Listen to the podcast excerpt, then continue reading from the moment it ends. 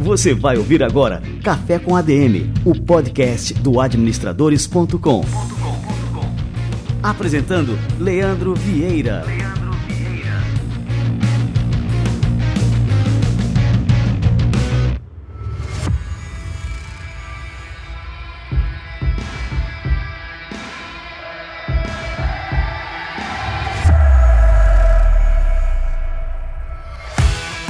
Fala galera, está no ar mais um Café com a DM, a sua dose de cafeína nos negócios. Estamos começando o nosso episódio número 254. E no episódio de hoje eu vou receber o meu amigo Fábio Soares, que é diretor e fundador da Avengers Agency. Ele é um premiado profissional de marketing, um verdadeiro Tony Stark do marketing digital. E ele vai falar aqui sobre como as empresas podem gerar mais receita aplicando as estratégias certas de marketing digital. Fica ligado que daqui a pouquinho o Fábio Soares chega por aqui e você vai aprender muito nesse Café com a DM. Comprar e vender online já faz parte da realidade de muitos brasileiros. Em 2020, o país foi o sétimo do planeta com maior média de vendas, com um crescimento anual de 50%. Se você tem um negócio e quer vender na internet ou aumentar suas vendas online, a Nuvem Shop é a melhor parceira que você pode ter ao seu lado na hora de escrever a sua história. A Nuvem Shop é a maior plataforma de comércio eletrônico da América Latina. Tem 10 anos de estrada e já ajudou mais de 90 mil empreendedores a transformarem seus sonhos e a superarem barreiras. A plataforma ajuda você a criar e gerenciar sua loja virtual de um jeito simples e ainda oferece acesso a mais de 150 funcionalidades e mais de mil agências parceiras. Além desse ecossistema, a Nuvem Shop acompanha e ajuda você na sua jornada empreendedora para que seu negócio chegue mais longe, com treinamentos, tutoriais e um time especializado para apoiá-lo, independente do tamanho da sua empresa. Agora vem o melhor. Para você que é ouvinte do Café com a DM, a Nuvem Shop oferece 25% de desconto na primeira mensalidade da loja virtual, além da promoção padrão de 30 dias gratuitos e isenção da tarifa de venda durante 90 dias. Crie sua loja online na Nuvem Shop e mostre ao mundo do que você é capaz. O link exclusivo da promoção está na descrição do programa. Boa galera, já esquentando aqui meu cafezinho, o Fábio Soares está chegando. Mas antes disso, quero lembrar para você que nós temos um grupo exclusivo do Café com a DM no Telegram. E é um grupo que já está com mais de 1.500 pessoas que acompanham o nosso programa e elas estão lá para conversar, para trocar ideias sobre os nossos episódios. Então, assim, é uma forma de você consolidar o conhecimento que a gente gera por aqui todas as semanas, conversando com a gente e também com os outros colegas que acompanham o Café com a DM. Entre agora em adm.to barra grupo Café com ADM, tudo minúsculo, sem acento. Você precisa ter o Telegram instalado ou no seu computador ou no seu celular para poder fazer parte do nosso grupo. Vamos embora agora receber essa fera Fábio Soares.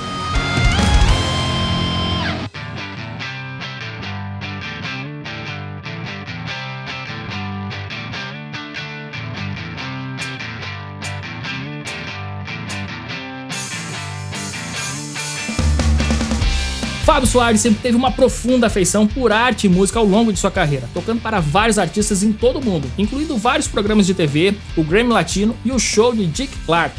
Como um músico muito procurado, ele se tornou um professor de música para crianças de celebridades, incluindo até o filho de Mel Gibson. Cansado de estar na estrada, ele decidiu combinar a sua paixão por arte e marketing, criando uma agência de marketing.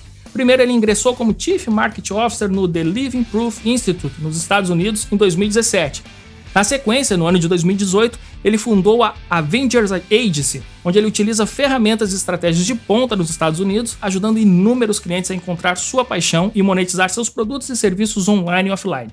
Desde a fundação da agência, Fábio ganhou cinco prêmios Coma Club por fazer mais de 5 milhões de reais em vendas por um único funil.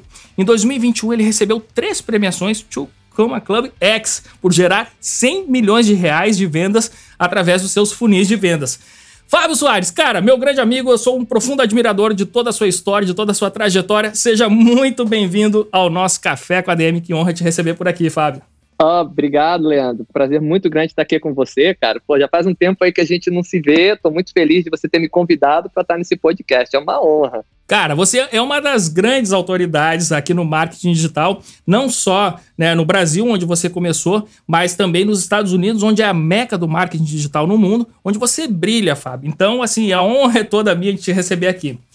E eu queria começar, Fábio, o nosso bate-papo aqui no Café com a DM, contando um pouquinho da sua história. Já adiantei aqui um spoiler, né? Que você começou é, trabalhando com marketing digital aqui no Brasil e depois você foi testar né, os seus conhecimentos nos Estados Unidos. Conta pra gente aí como é que foi esse teu começo. Vamos fazer 27 anos aqui praticamente nos Estados Unidos, né? Então acho que a introdução já falou um pouco do meu lado musical, né? O marketing digital começou para mim em 2016 é, quando na verdade eu estava buscando literalmente as cinco liberdades, né? Mas principalmente naquela época era liberdade geográfica, financeira e a liberdade de tempo, né? Meus pais já estavam ficando numa idade mais avançada, então eu queria ter a oportunidade de passar um tempo com eles, já estavam tendo uma saúde um pouco mais fragilizada naquele tempo, né?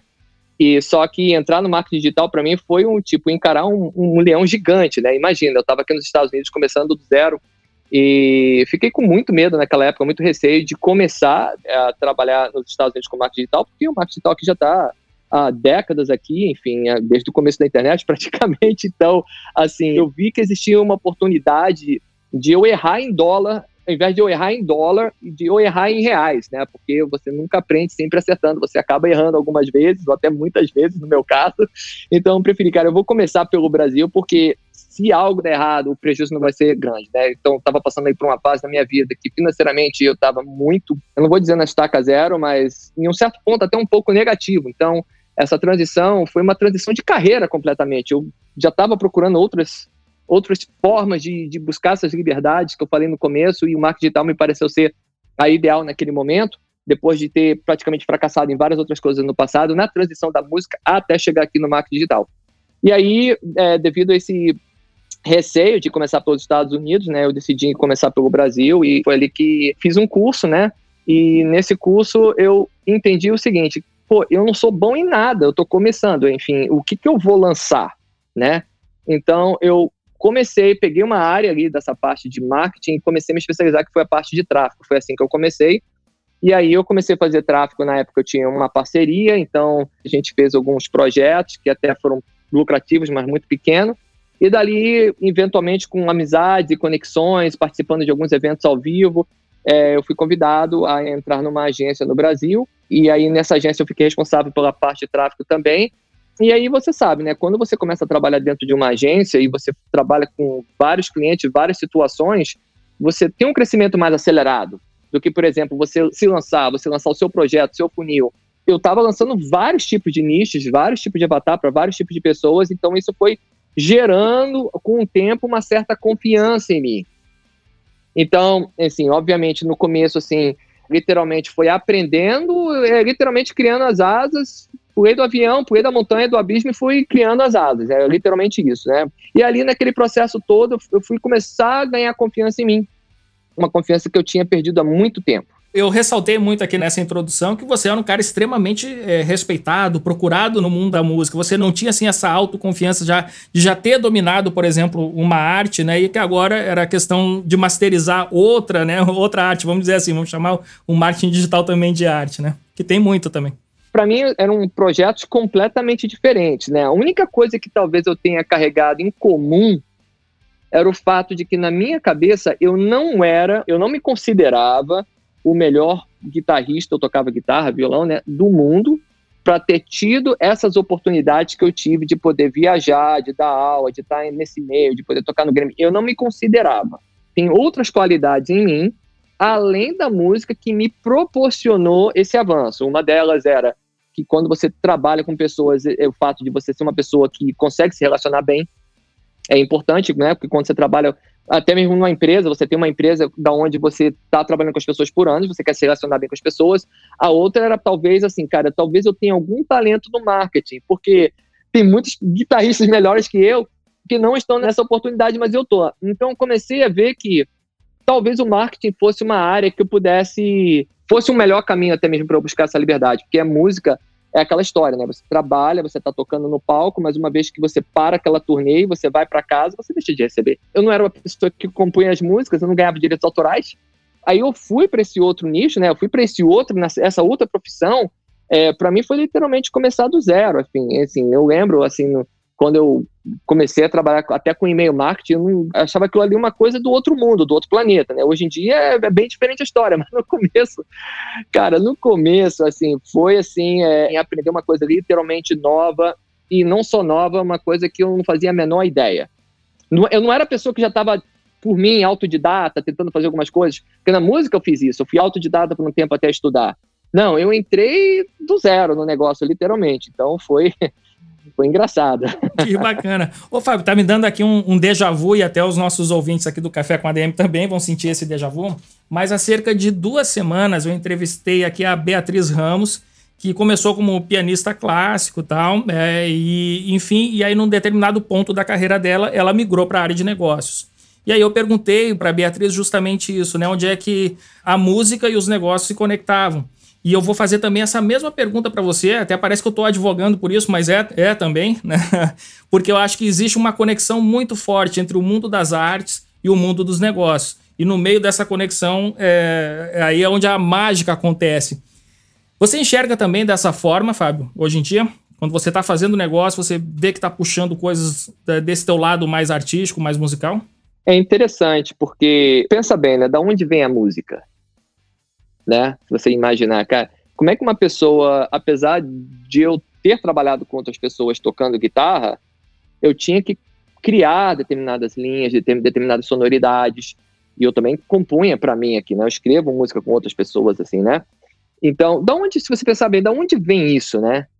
né? Você não senta e aquilo tá ali, não é uma matemática que é 2 mais 2 é 4, né? Existe uma, uma intuição, existe uma mágica que acontece ali, né? Que é, é o processo de criação, na minha opinião, assim, enfim, cada pessoa pode pensar de uma forma diferente, mas existe um Wi-Fi conectado com Deus, um, né? Para mim, com Deus, e você acaba recebendo muitas informações que, é assim, essa intuição, essa parte da criatividade, da intuição, ela veio muito dentro do meu marketing.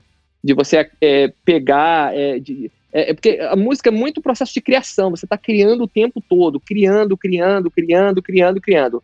Né? Na música, se você pegar uma música e copiar aqui nos Estados Unidos, dois dias depois você é processado por direitos autorais, né? então você está sempre, literalmente, criando coisas novas. É, então, essa parte da, da intuição, da criatividade, eu trouxe muito comigo lá da música. É, enfim, eu, música também é uma coisa que muitas vezes você está tocando ao vivo e ela toma uma direção que não é planejada anteriormente. Existe uma mágica que acontece na música que você está tocando e às vezes ela começa a migrar para um outro caminho, um outro, uma outra direção. E você está aberto para essas mudanças quando elas vêm, muitas vezes é positivo. E isso acontece comigo no marketing digital. Eu tenho muitas reflexões, muitos insights que vêm. Eu acho que isso é um músculo que, que foi desenvolvido com tantos anos aí tra trabalhando com música, né? E a outra coisa que eu trouxe da música também, que não necessariamente é 100% da música, é o fato de que viver da música é, viver da arte em si é difícil. É muito difícil, né? É, enfim, vamos se colocar aqui na minha posição. Fábio nos Estados Unidos, um brasileiro nos Estados Unidos, né? Tocando com cantores norte-americanos, enfim, poderiam pegar um músico americano direto para, né? Então assim, esse, tipo de vitória, ou de micro vitória que você pode chamar, ela tem a ver com outras coisas. Tem uma resiliência que você adquire com o tempo, porque para você chegar, digamos assim, foram quantos anos? 15 anos de música, 20 anos de música, para você ter essa resiliência, para você conseguir trabalhar dentro da música, não desistir. Então, isso também é uma qualidade que foi construída. Eu, eu acredito que muitos músicos, a maioria dos músicos que estão aí até hoje, né, tipo, tentaram por dois anos e desistiram, mas são músicos de 10, de carreira, são músicos que, na minha opinião, pelo menos para mim, eu tenho certeza, têm extrema resiliência, são bastante consistentes, perseverança muito grande para poder, é, digamos assim, sobreviver e, e, e, ter uma qualidade de vida aceitável fazendo aquilo que ama. Então, e tem a outra coisa também, né, que é você ser fiel àquele amor, né? Que a música é um sentimento que é dentro de você que, que é, é muito difícil de explicar.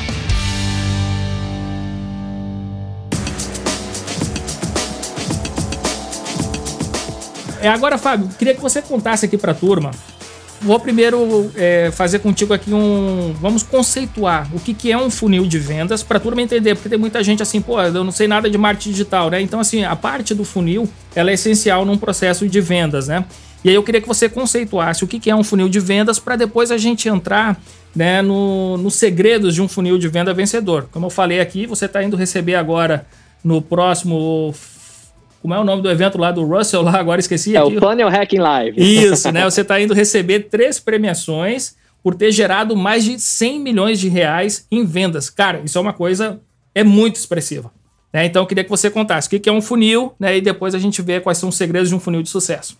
O conceito das pessoas de funil é aquele negócio onde você usa para jogar o óleo ali dentro, a gasolina e cai para dentro do carro e tal, né? É interessante que, assim, quando você traduz, né, ele tem um significado diferente, né? Ah, no Brasil a gente vê muito o funil, o cara, ah, vem cá, o lead está aqui, está num nível de consciência, vem para cá, está num outro nível de consciência, então, é, funil de, de redes sociais, enfim, a palavra funil no Brasil, ela é muito generalizada, obviamente, ela é utilizada para em todos os lugares, e, assim, a, o meu conceito aqui, na verdade, funil é todo o processo que você vai criar para levar uma pessoa de um ponto para outro.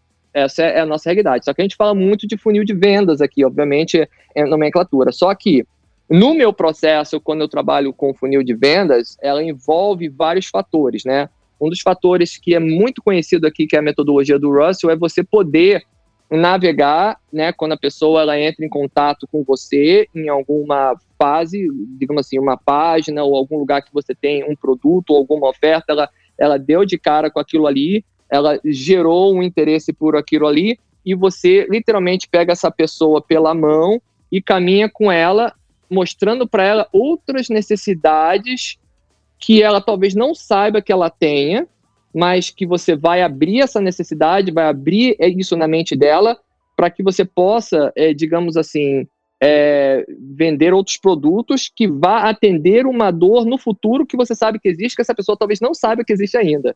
Eu dou um exemplo muito grande, assim, não seria talvez aqui um, um funil específico de páginas, mas, pô, quando o, o, Steve Jobs falou do MP3, né, quando ele falou do iPod, de colocar todas as musiquinhas ali dentro, né, muitas coisas que o Steve Jobs fez, até mesmo com o iPad, são coisas que as pessoas não precisavam, porque não sabiam que existia, tá certo? E ele mostrou uma solução que fez com que o CD virasse uma dor.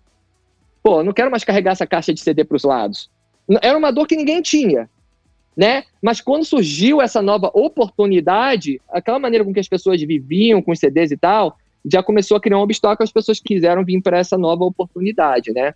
Então a gente fala muito desse processo de funil de vendas, né, da onde você cria um caminho para essas pessoas poder de uma maneira lógica, direta, sem distração, poder chegar num resultado, né? A gente dá um outro exemplo aqui. A pessoa quando ela vai um website, na minha opinião, é como se ela fosse no mercado, né? Quando você chega num website de uma empresa, você entra ali, você tem vários produtos, várias distrações ali naquele processo, o que é muito diferente se, por exemplo, você entra numa loja, você está querendo fazer um churrasco no final de semana, você entra numa loja, você está procurando uma churrasqueira, aí vem um cara, te leva ali, ó, aqui tá a churrasqueira que você precisa, o cara, beleza, eu vou comprar a churrasqueira. Ah, mas espera aí, mas você comprou a churrasqueira, mas agora você precisa do carvão.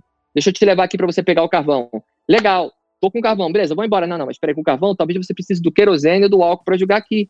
Ah, você também precisa disso aqui para limpar o negócio. Então, você tem uma pessoa, um processo que caminha ela é, um passo a passo das coisas que ela precisa, porque se ela comprar só aquela churrasqueira, ela vai chegar no dia seguinte ela vai ter uma dor. E aí, quando ela tiver essa dor, quer de repente comprar o carvão, ela poderia ir em outro lugar comprar esse carvão. Talvez ela não volte nessa loja mais para comprar um carvão. Então você cria um processo para que o cliente ele fique envolvido para comprar os produtos que vão solucionar essas dores presentes, as dores que as pessoas não conhecem, as dores futuras, dentro desse processo de vendas que é um funil. Cara, muito bom. Acho que ficou bem claro, né? E muito visual também essa tua explicação, bem, bem lúdica, bem didática. E assim, antes de entrar nessa questão do funil vencedor, né, quais são as características de um bom funil de vendas, eu queria é, contrapor a visão do marketing tradicional, que a gente tem, enfim, lá, quem estudou Kotler vai lembrar dos famosos quatro P's do marketing, né? Preço, praça, produto e promoção. Mas com a expansão da internet, dos serviços online, esses conceitos acabaram se bagunçando, né? E a gente passou a colocar mais ênfase nesse processo de decisão do cliente, na jornada de compra do cliente. Nesse aspecto, Fábio, você acha que o marketing tradicional e o marketing digital, eles se complementam ou acabam entrando em conflito? Olha, eu nunca trabalhei diretamente com marketing tradicional, né? Mas o que eu acredito é que um grande maior motivo pelo qual um produto. Existem vários motivos, tá? Mas no meu caso, trabalhando com os meus clientes, eu vejo que 100% deles não vendem o que querem vender simplesmente porque não tem uma quantidade suficiente de pessoas que conhecem ele ou o trabalho dele. Vou dar um exemplo. Eu tive um, uma pessoa que fez uma ligação comigo é, sexta-feira. Essa pessoa é um médico, mora na Califórnia, e ele estava com, com os problemas, obviamente, que todo mundo tem. Ter mais clientes, né? Ter mais pacientes e tal. Ó. Aí eu perguntei para ele, vem cá, ué, qual é a área que você trabalha? Ele, bom, ele ah, falou várias coisas, né? Vários nichos. Ah, basicamente, ele se distinguir como médico ajuda todo mundo com tudo, né? Isso para mim já é um ponto negativo que a gente pode falar um pouco a respeito disso. Aí eu falei assim, tá, mas se você tivesse que escolher uma área agora que você se sente mais conectado, ah, eu, eu me conecto muito com pessoas que têm problema de tiroide. Aí eu perguntei para ele, mas problema de tiroide, perfeito. Deixa eu te fazer uma pergunta. Você tá onde aí na Califórnia? Ele me disse exatamente onde ele estava. Eu tô aqui na Rasco com a, acho que era Resida Boulevard. Aqui é a minha clínica. Aí eu, falei, eu fiz a pergunta básica para ele. Você acredita, você acha que existem pessoas nesse exato momento que talvez elas morem quatro ruas atrás de você, ou quatro ruas na frente, ali, quatro ruazinhas, que tem problema de tiroide, ela está sofrendo com isso, e ela está indo em outro médico simplesmente porque ela não sabe que você existe?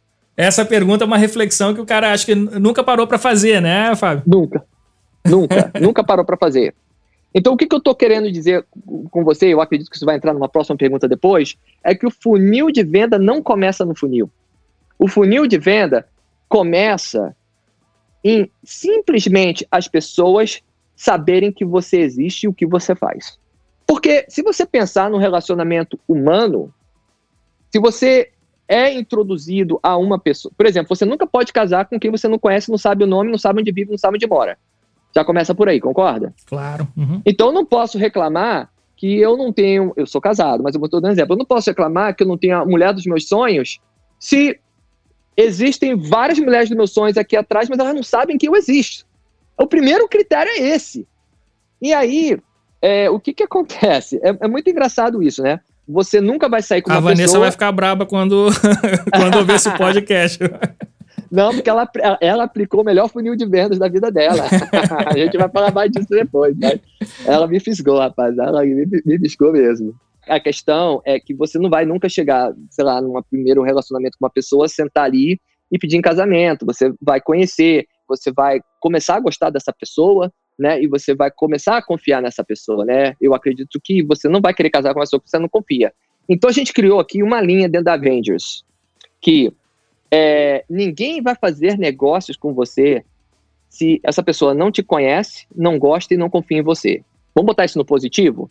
Para as pessoas fazerem negócio com você, elas precisam te conhecer, gostar e confiar. E aí começa o meu maior funil de vendas. E isso se aplica em qualquer marketing, tanto que eu saí do ramo médico para o ramo de investimentos, vai se aplicar no marketing tradicional, vai se aplicar em qualquer coisa. Existem milhões de pessoas nos Estados Unidos que não conhecem esse médico, que tem problema de tiroide. Só o fato de eu introduzir essa pessoa para milhões de pessoas, já existe um pequeno percentual estatístico que vai converter. Interessante. Então a gente deu um passo atrás aqui na nossa conversa, né? Para, é, enfim, como tornar alguém conhecido, né? Como tornar uma empresa conhecida é, através da internet e que essa empresa gere isso que você falou, né? A simpatia, a confiança, é, enfim, que as pessoas se sintam à, à vontade, tenham vontade de fazer negócio com essa empresa ou com essa pessoa. E aí, qual que é o segredo disso aí, Fábio? Daí depois a gente volta para a questão do. Eu, eu, quero saber o funil vencedor também, né? Mas é, eu, eu achei importante dar esse passo atrás também. Você tem que colocar mensagens específicas em frente da pessoa que é importante para você. Vamos elaborar um pouco mais nisso. Quando eu vou para o Brasil, às vezes, É, meus pais tinham uma casa lá nas montanhas, lá em Caxambu, e às vezes quando você vai chegando, você vê várias placas, billboard, né? Ah, tem um McDonald's ali, tem um hotel ali. Você, quando vai chegando na cidade, você já sabe que existe naquela cidade. O problema do billboard é que a pessoa pode estar falando até de cigarro, mas eu não fumo. Então, aquela propaganda, uma propaganda no jornal, às vezes numa rede social, numa revista, às vezes ela não é eficaz, porque ela está mostrando, está tentando vender uma coisa, fazer uma pessoa que não tem problema de tiroide me conhecer. É um investimento errado, é você está entendendo? Então, é, a gente faz muito mensagens específicas né, dentro das nossas campanhas que elas chamam a atenção da pessoa certa, mas muito mais importante, elas repelem as pessoas erradas.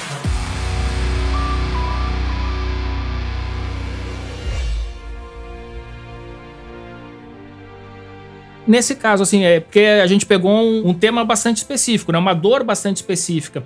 Porque muitas vezes, né, tá, a pessoa tem um problema na tireoide, mas ela. Eu não tenho como segmentar isso dentro de um. não sei, né? Já mexi ali no Facebook de cabo a rabo, mas não sei se tem algo tão específico quanto isso, ó. Pessoas que têm um problema Exatamente. de tireoide. Exatamente. Como é que eu vou achar esse cara? Você chegou no ponto chave da nossa conversa. As pessoas estão procurando o Facebook ou o YouTube. Venga, vamos falar de Facebook porque é o que todo mundo, né? Todo mundo, todo gestor de tráfego que eu falo, que eu converso, eles falam, ah, eu, de 0 a 10 eu conheço Facebook 10, YouTube eu conheço 5, né? Porque é, o pessoal tá tudo com a mão na massa no Facebook. Vamos falar de Facebook. A gente está indo sempre no Facebook para o Facebook dar essa informação pra gente, não é? Isso. Não seria melhor se as pessoas que importam dessem essa informação para você? Com certeza. Seria muito melhor, né? Então, vou dar um exemplo aqui. A gente criou um vídeo que era, por exemplo, assim, é, vamos lá, esse médico trabalha com tiroide especificamente com pessoas que têm doenças crônicas, é, fadiga crônica, né? E aí, a gente criou um vídeo, tem vários processos, estou dando um exemplo, é, vamos supor, o link entre, é, em português talvez isso não vá soar tão bonito, tá? Eu, meu português não é tão bom assim, mas acho que você vai pegar a visão. O link entre fadiga crônica e doenças de tiroide. Três é, alimentos que vão aliviar as dores da pré-menopausa. Cara, você vai assistir um vídeo desse, dos três alimentos que vão aliviar as dores da pré-menopausa? Hum, acho que não, hein, Fábio? Pro, provavelmente não, né, Leandro? Não, não, não, não, tô, não faço parte desse público-alvo, não. Pois é, mas talvez você assista, se você estiver lá com seus 60 anos e, e a sua esposa estiver talvez reclamando, talvez você assista. Mas para indicar para sua esposa, olha, assiste esse vídeo aqui, não é? Perfeito. Então o que, que acontece? Quando as pessoas vão assistir esse vídeo, seja em qualquer plataforma, a gente consegue coletar essa informação, a gente consegue coletar esses dados, a gente consegue ver quantas pessoas assistiram esse vídeo até um percentual, né? Então ali a gente sabe que frequentemente, com as temáticas muito específicas que a gente elabora dentro desse projeto, a gente sabe que existe um grupo específico de pessoas que levantaram a mão para esse problema. Porque é o seguinte, eu não vou assistir um vídeo desse até o final, posso até assistir os três segundos, mas se você me grava um vídeo denso, com esse conteúdo específico, para você assistir até o final, ou você tem esse problema, ou você está assistindo porque você quer ajudar alguém que tem esse problema. E não interessa para mim, porque essas duas pessoas, de fato, é o meu álbum primário e secundário. Então ali, eu já fiz com que as pessoas levantassem a mão.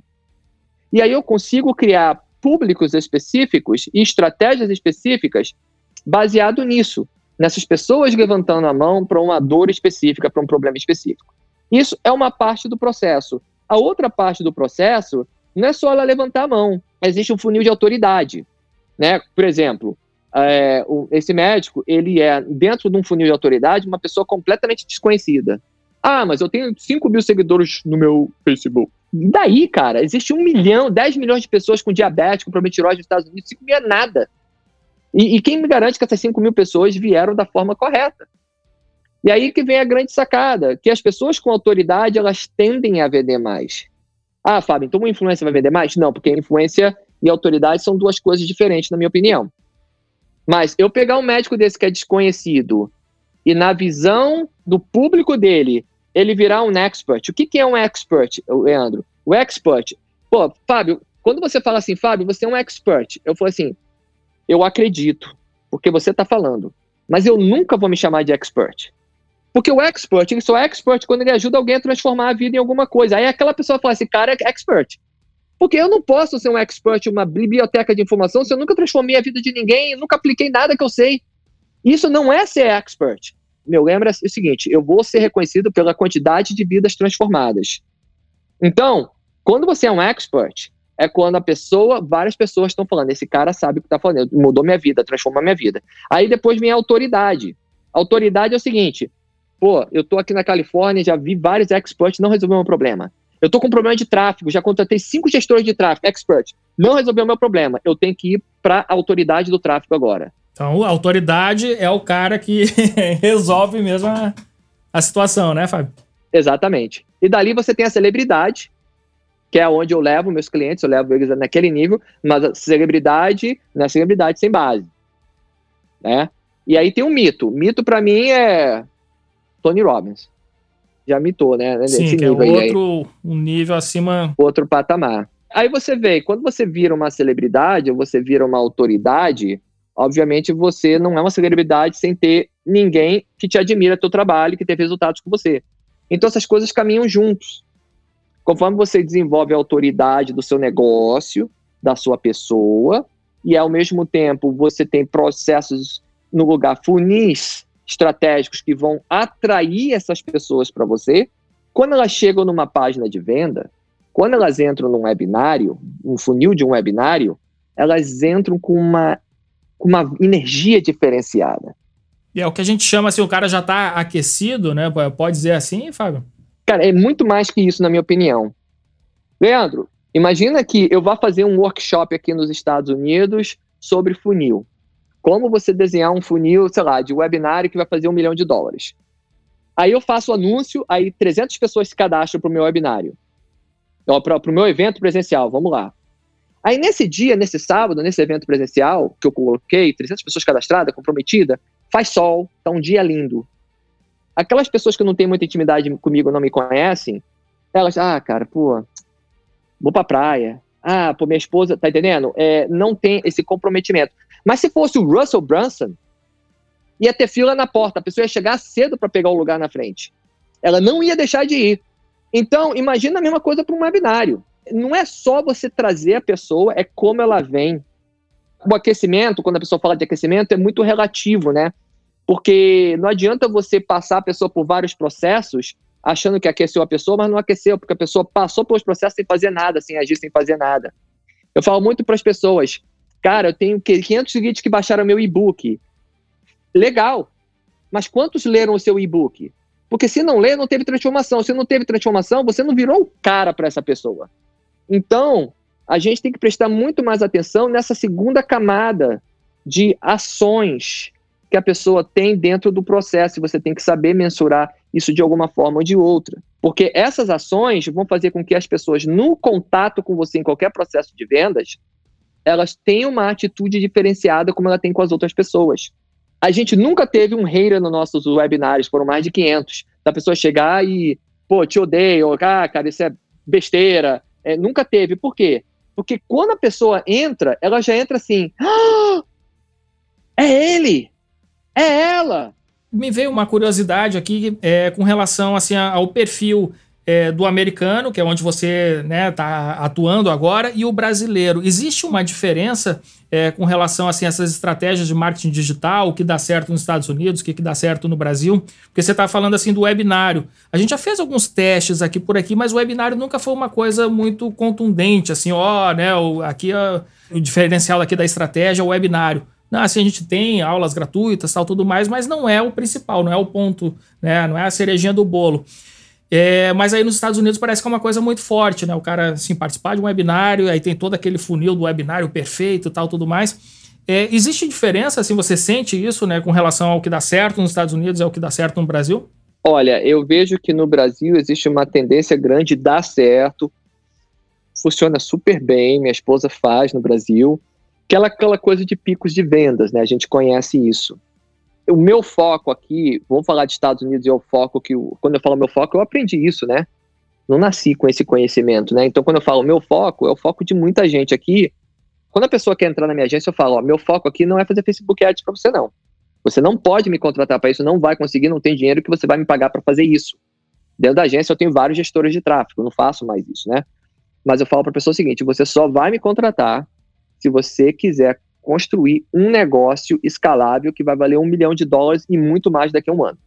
O meu foco é construção de longo prazo de um negócio sustentável que vai a cada mês crescendo mais. Clientes que começam fazendo 10 mil dólares por mês, daqui a um ano estou fazendo 250, 150, 300 mil dólares por mês. É isso que eu acredito é como a maioria das pessoas trabalham aqui. Eu vejo muito essa visão sustentável. Eu não posso falar muito mais do Brasil porque eu já estou afastado disso já faz um tempo lá do Brasil. Mas eu vejo algumas pessoas é, colocando o negócio dela na mão de um produto, de uma metodologia, de um processo de vendas. E quando por algum motivo aquele processo de vendas para vender isso aqui, ele por algum motivo, que são muitos pilares né, no processo de venda, ele afunda e dá um problema, você entra em desespero aqui. Porque você entra no negativo às vezes, você entra em frustração, em ansiedade, um monte de coisa. Porque isso aqui não vendeu da maneira esperada. E aí você já começa a pensar: será que o próximo vai ser assim? Eu tenho que consertar, o que, que eu vou mudar? Vou ter que mudar isso, mudar aquilo? A gente não pensa assim. Como é que eu penso? Eu tenho várias portas de entrada específicas para chegar no mesmo lugar. E às vezes tem mês que essa porta de entrada é responsável por 50% do meu faturamento do mês. Essa é 20, essa é 10, essa é 5, essa é 5. Mas tem meses que essa de 50, ela cai para 10, mas a outra vai para 40. Eu não acredito num negócio sustentável com um produto. Quando eu falo um produto, eu falo até mesmo de um método, de uma caixa. Porque se aquilo ali der um problema no, no motor, naquilo ali, você pode ter um problema muito sério no futuro, entendeu? Então, eu criei mecanismos de sustentabilidade e consistência dentro da minha agência para os meus clientes. E aí, o que, que acontece? Quando você tem isso no lugar, você pode alocar o seu orçamento baseado, por exemplo, se essa porta de entrada está me dando 50% do meu faturamento, eu pego 50% do que eu tenho no caixa e invisto ali.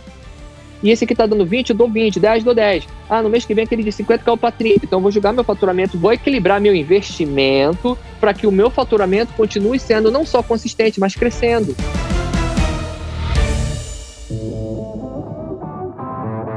Agora, aquela minha pergunta, Fábio, eu acho que ela não faz mais sentido, né? Eu perguntei assim, quais são os segredos de um funil é, matador que vai gerar milhões, né? Porque você falou de todo o processo, né? É, tem vários pilares para todo esse processo de venda ser bem sucedido que não é só o funil. Mas tem algumas coisas no funil, Fábio, que você diria, não, isso aqui você tem que prestar atenção na hora de montar o seu funil? Meu conceito é o seguinte: tudo que você faz começa pela oferta, né? Essa é a primeira parte. A maioria das pessoas elas pensam no tráfego, pensam em copy, pensam em muita coisa. Até mesmo alguns clientes assim que eu não passo todo esse processo de webinar com eles, eu vejo que a oferta é a última coisa que eles colocam ali no papel para desenhar. Existe uma diferença muito grande entre oferta e produto, né? Então, a oferta, ela é o coração de tudo. Porque se você desenhou aquela oferta e ela não está irresistível para você ou para as pessoas com quem você apresentam, você vai ter que ter uma copy mais agressiva, vai ter que ter um. Entendeu? Tudo começa a ter que compensar pela falha daquela oferta que não foi bem construída. Uma oferta bem construída, muitas vezes, ela converte até mesmo com um design feio, com uma copy talvez não tão legal, entendeu? Enfim, é, tem várias coisas importantes aí, mas eu vou te dizer o seguinte: a oferta é onde você tem que começar. E aí você testar essa oferta é muito importante. Tem várias coisas que a gente faz. Não existe uma fórmula para isso. Não existe assim três passos para você chegar e fazer um funil matador, assim, digamos assim. Mas eu vou te dizer o seguinte: a oferta é o mais importante de tudo, é o coração de tudo. É, uma segunda parte, né, que a gente sempre pensa é o seguinte: aí vai muito do seu negócio. Estatisticamente, existe um percentual de pessoas que a gente chama aqui em português a tradução é esquisita demais, compradores no CEO. É muito esquisito falar isso. é o bias in heat, né? É muita coisa falar isso, cara. Mas existe um percentual de pessoas que elas têm uma dor tão forte e elas estão prontas para comprar. E esse percentual no mercado americano é de 1 a 5% em qualquer nicho, praticamente. E aí, quando você foca em vender para esse 1 a 5%, você tem que ter tudo mais agressivo. Porque ele está querendo comprar, ele está pronto para comprar de alguém, mas esse alguém pode ser um cara que tem uma cópia mais agressiva, uma oferta mais agressiva, enfim, você está no mercado muito competitivo. E existe uma outra camada, que é a segunda, que é onde eu opero mais, que ali 45 a 55% das pessoas dentro desse mercado, elas vão comprar de você de um a três meses. Elas precisam um pouco mais de tempo para tomar essa decisão. E a grande sacada é o seguinte, cara, eu prefiro pegar 10% de 45 do que 10% de 1. Quando você trabalha com essa segunda camada, você não precisa mais ter uma cópia agressiva.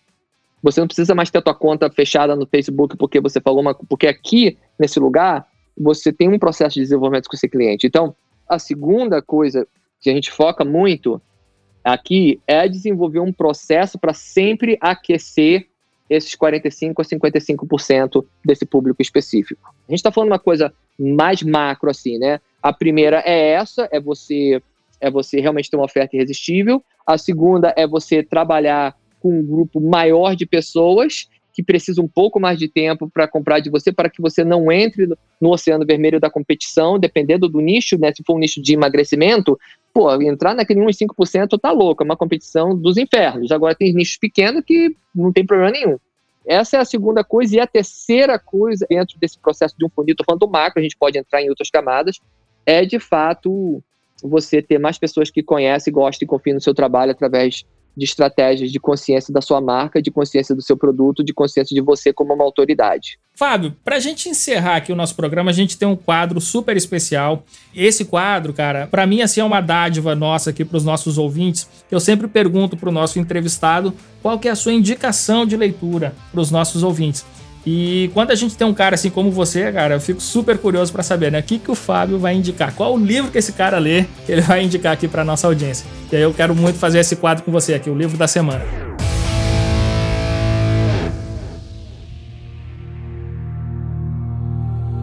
Livro da semana.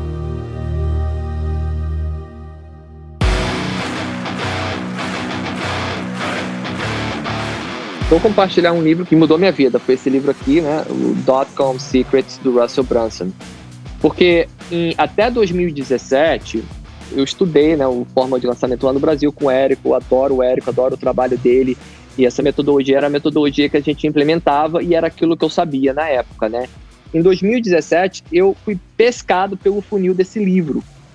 2016, 2017 foi quando eu tive uma introdução a uma metodologia que, para mim, naquele momento, muito diferente, né? Muito diferente mesmo do que eu tinha aprendido, do que eu tinha executado. E esse livro foi o livro que abriu as portas, assim. Ele é como se fosse aquele livro que fica sempre aqui na minha escrivaninha, no meu escritório, e eu estou sempre consultando esse livro. Praticamente todos os dias eu estou consultando esse livro dentro dos meus negócios. Então foi um livro assim que, sabe, ele virou uma chave que eu nem sabia que existia, né? Ele virou uma chave na minha vida e ele trouxe assim um arsenal de conhecimento de ideias assim que, eu vou te ser sincero, até hoje eu não apliquei tudo. Olha só, eu fui fisgado também por esse funil, né, mais ou menos nessa época, 2016, 2017, e até eu, eu queria saber de você. Essa estratégia do Russell, por exemplo, é, eu fui fisgado no funil do livro grátis. Tá. Né, ele até documenta né, essa estratégia. Que é o seguinte: é, você vai ganhar esse livro aqui totalmente grátis. Você não vai pagar pelo livro, você só vai pagar pelo frete. É, e aí eu disse, cara, que coisa genial. E aí eu disse, pô, esse cara vai ter prejuízo fazendo isso. Então isso não dá certo no Brasil. Fiquei pensando, né? A gente começa a, a imaginar como é que seria essa estratégia aplicada aqui no Brasil, né? Imagina, dar um livro físico de graça e tal. E aí ele documenta, né, toda essa estratégia. Eu queria que você comentasse aqui é, qual que é a estratégia do funil do livro grátis e também essa pergunta, daria certo no Brasil? Tanto dá que eu já conheço pessoas que estão aplicando, né? A estratégia do funil já começa pelo fato de que se eu falar para você, olha, eu escrevi um livro, sou um escritor, isso já é uma. Qualquer pessoa que vê você com um livro na mão físico, não é um livro digital, né? O livro digital também tem lá seu posicionamento, mas o livro físico ele automaticamente te dá uma autoridade. Certo, total. Uhum. Automaticamente. Então, já começa por aí, né? E agora imagina você gerar autoridade com um produto e ainda colocar na mão das pessoas, como esse livro chegou na minha, e abriu uma nova porta, um novo universo, e é como se eu tivesse entrado num novo mundo que eu nem sabia que existia e tô lá nele, um buraco negro. O funil do livro, o interessante dele não é gerar uma receita, né? Ele é gerar leads qualificado a custo zero. Alguns desses funis eles são até lucrativos, mas é assim, ó. Você investe, vamos lá, mil reais em tráfego, ele vende uma quantidade desses livros, né, que na verdade o, o que ele cobra lá pelos correios, né, que chama provavelmente só vai pagar a impressão desse livro, no máximo, né? Mas só que ele oferta ali um produto na página 2, né? Quando você acaba de comprar esse livro, aí te dá a opção de você pegar, de repente, a versão do áudio desse, book, desse livro, né?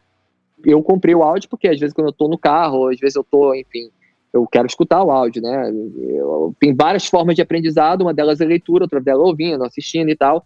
E aí você tem vários outros produtos que você vai vendendo nesse processo e tem, vai ter sempre um percentual de pessoas que vão comprar outros produtos nesse funil. Eu comprei tudo, cara. o que ele Você me ofereceu. Tudo. Quer o audiobook? Quero. 37. Quer não sei o que? Quero. Mais cento e pouco. E assim você vai subindo, né? Naquela escada de valor que ele chama, né? Exatamente. E aí o que, que acontece? No final das contas, quando você faz a matemática no papel, você investiu mil, talvez tenha entrado mil, mil e quinhentos ou dois mil. Só que não é só isso que conta. O que conta é o seguinte: de repente você vendeu 100 livros, que são de fato clientes, né? São clientes com compradores. São 100 livros, são compradores, correto? Total. Uhum. E aí você ainda tem aí uns 300 pessoas que iniciaram a compra, mas não compraram. Então você tem uns 100 compradores e mais uns 300 leads qualificados. Eles só não compraram, mas são leads qualificados que literalmente não abriram a carteira, mas tinham interesse em adquirir esse livro. E aí existe todo um processo de venda para essas 300 pessoas que entraram ali também, né? Tá, e aí, mas daria certo no Brasil? Eu fiquei com medo de fazer isso aqui, alguma coisa parecida por aqui. Vou ser sincero. Dá. Tem um amigo meu que fez isso aí no Rio de Janeiro.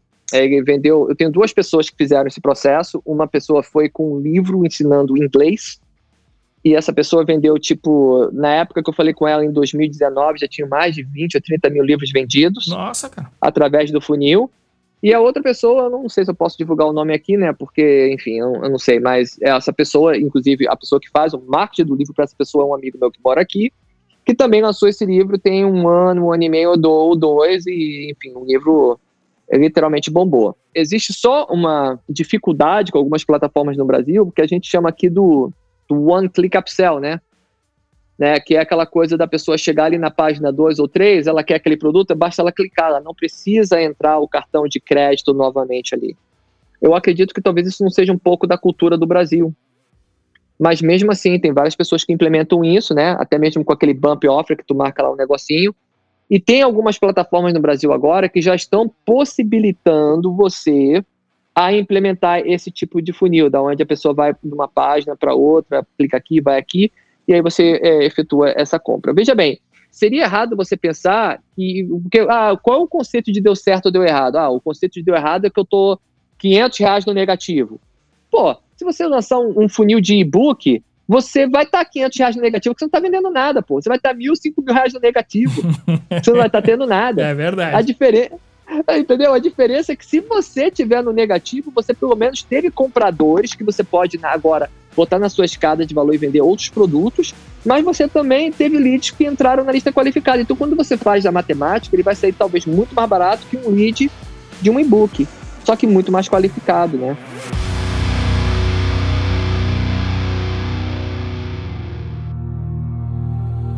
Livro da semana.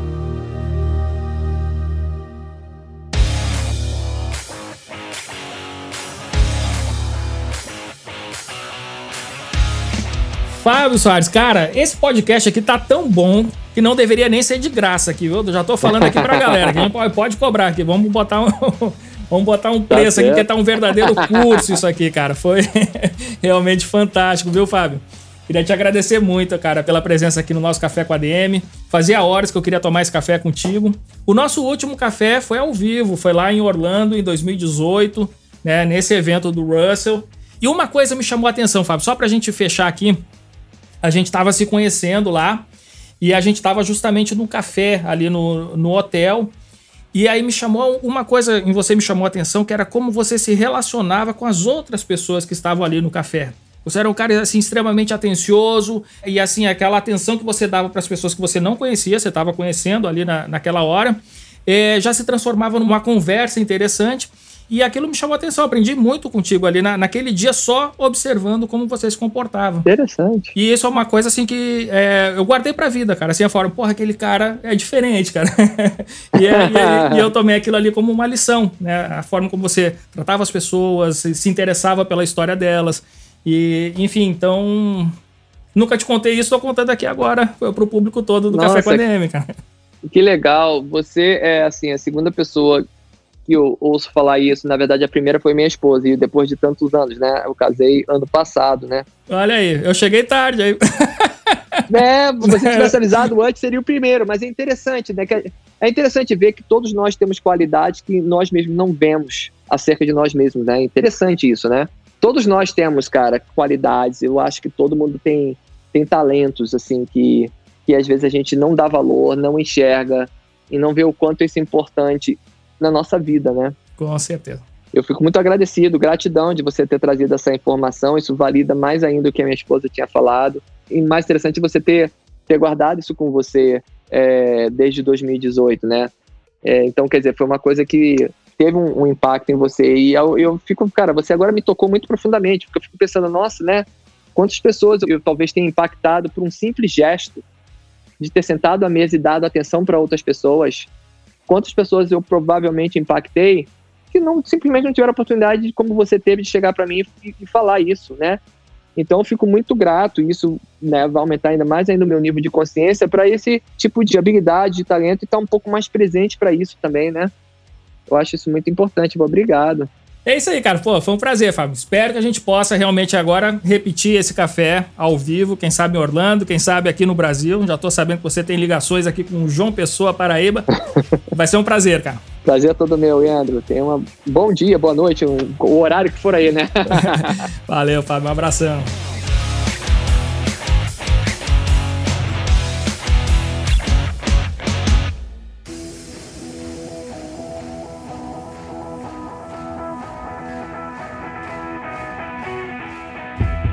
Sensacional! Que café com ADM turbinado de cafeína hoje aqui com Fábio Soares. Esse cara é realmente fantástico, você tem que grudar nele para aprender, não só aprender, porque ele é um ser humano iluminado, é um cara que eu gosto demais. Então entra aí no Instagram dele, insta.fabiosoares, passa a seguir esse cara, acompanhar o trabalho dele, porque você vai aprender muito.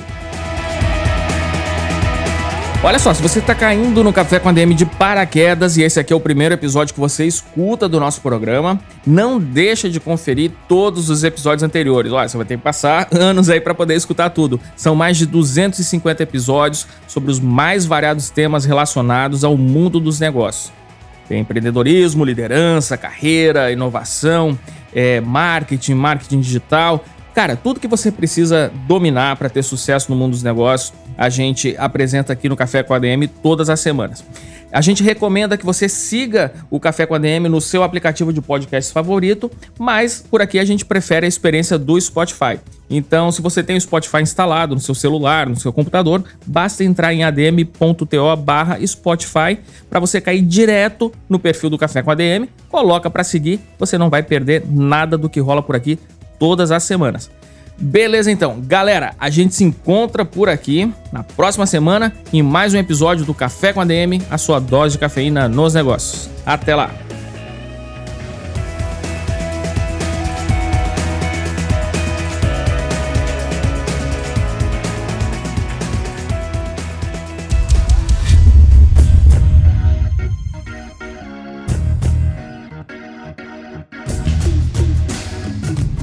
Você ouviu Café com ADM, o podcast do administradores.com.